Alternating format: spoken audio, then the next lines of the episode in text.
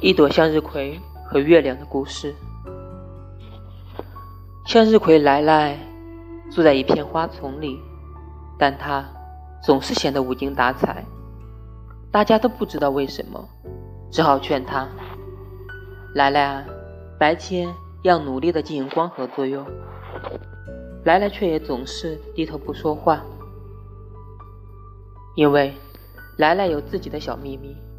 每天晚上，他都会独自的看着月亮，用谁都听不见的声音说：“可是我就是喜欢你啊。”